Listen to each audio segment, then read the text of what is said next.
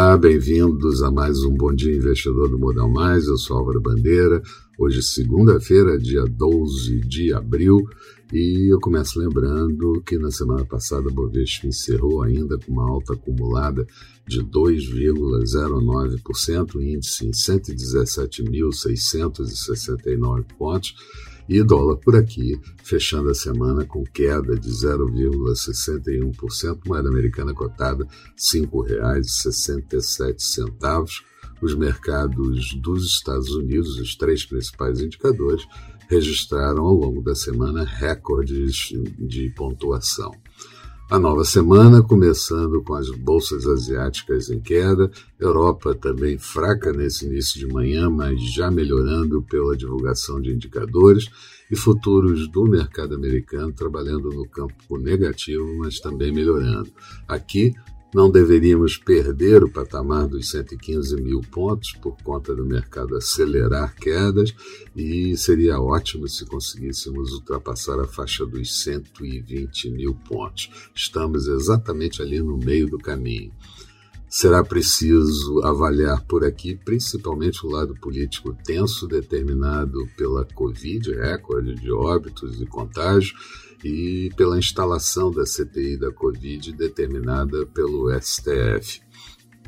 Na zona do euro, foi anunciado, foram anunciadas as vendas no varejo do mês de fevereiro. Elas cresceram 3%, quando a previsão era que crescesse um ponto percentual, e isso traz melhora para os mercados nesse início de manhã.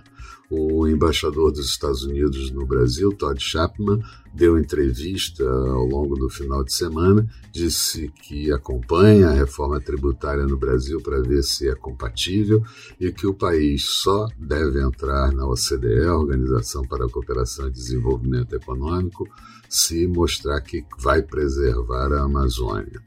Lá nos Estados Unidos, a média de vacinação dos últimos sete dias ultrapassa 3 milhões de pessoas por dia.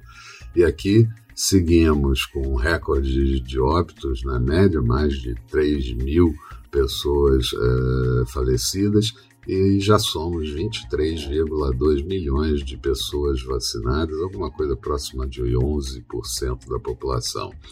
Sobre a CPI do governo, CPI do Covid, perdão, o governo traça duas estratégias principais depois de não ter conseguido retirar assinaturas. De um lado, implicar governadores e prefeitos, o que é certamente um risco político, e de outro, conseguir maioria na comissão para arrastar o funcionamento dessa comissão.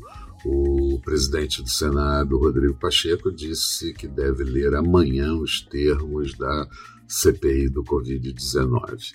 O ministro da Saúde, Queiroga, também vê risco de oferta irregular na vacinação de pessoas, eh, suprimento de vacinas até o segundo semestre e pede mais recursos para a pandemia ao ministro da, ministro da Economia, Paulo Guedes.